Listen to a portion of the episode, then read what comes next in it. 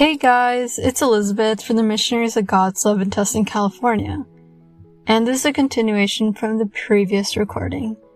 So we just talked about how we should not put 100% of our trust in humans.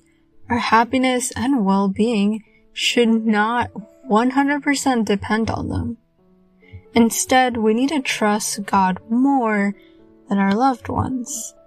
Have more hope towards God than even children. Because children will one day grow up and they will seek their own lives. And parents won't always be the center of their children's lives. I know this message in general can be a hard lesson to take in and apply to our lives, but it is worth it. Let us actually look at what the Bible says about this topic. Jeremiah 17, 5 through 8. This is what the Lord says. Cursed is the one who trusts in man, who draws strength from mere flesh, and whose heart turns away from the Lord. The key message is that we should not put our full trust in others or yourself before God. We need to put all our trust in the Lord first and trusting others and yourself is just like an additional thing. But trust in God should be the like foundation of our lives.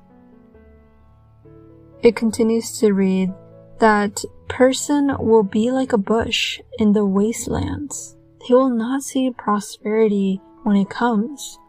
They will dwell in the parched places of the desert, in a salt land where no one lives.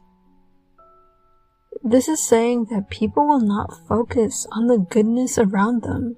People who are so focused in that one person who doesn't love them, they won't be able to see other people who actually do love them.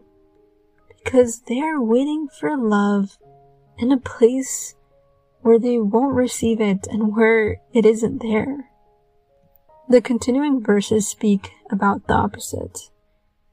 But blessed is the one who trusts in the Lord, whose confidence is in him. They will be like a tree planted in the water that sends out its roots by the stream. It does not fear when heat comes. Its leaves are always green. It has no worries in the year of drought and never fails to bear fruit. See the difference? When you put your trust in the Lord, who will fail you? The whole world can fail you, but God will never let you down. God will show this to us time and time again. Even if you don't trust Him from time to time because we are human, he will show you why you should trust Him again. He is above all things. If you truly love God and seek Him constantly, He will help you overcome the challenges. A quick wrap up of this topic is don't put 100% of your trust in people. And that when you love others, they won't give you the same response. The more you love, you'll notice that you won't be really receiving the same but continue to love and give to others. Give your time to others. Just continue to give and God will reward you. Let us give others our Christian love. Tell God, Speak to me, O Lord, for your servant is listening.